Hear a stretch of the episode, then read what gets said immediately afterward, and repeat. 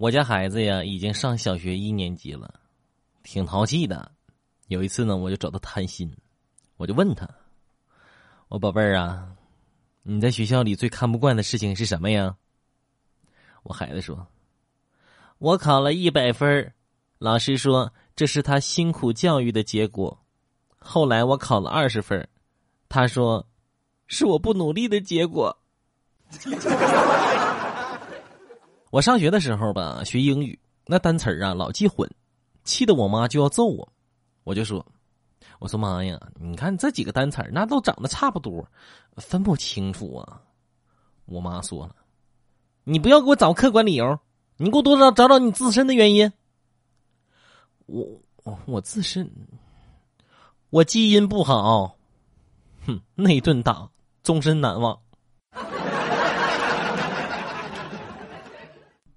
我在教室睡觉，一觉醒来呢，我发现身边的老师同学都变了，我顿时就慌了。我心想自己是不是穿越了？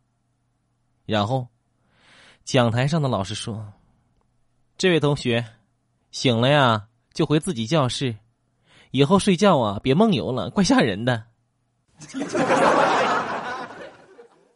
今天一个合作伙伴竟然是让我晚上陪他们喝酒。喝好了才会跟我签单，这家伙当我是什么呀？我也是有尊严的，好吧？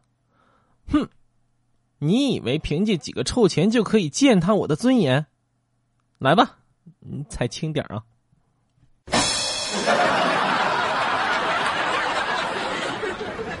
今天在学校里闯祸了，老师说让我爸来一趟，我不敢跟他说呀。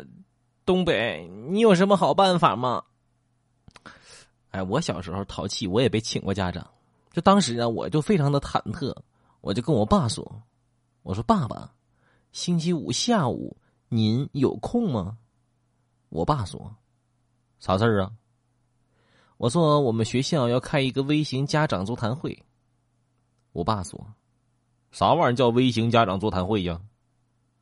我说：“啊，这这要是只有班主任你和我参加。”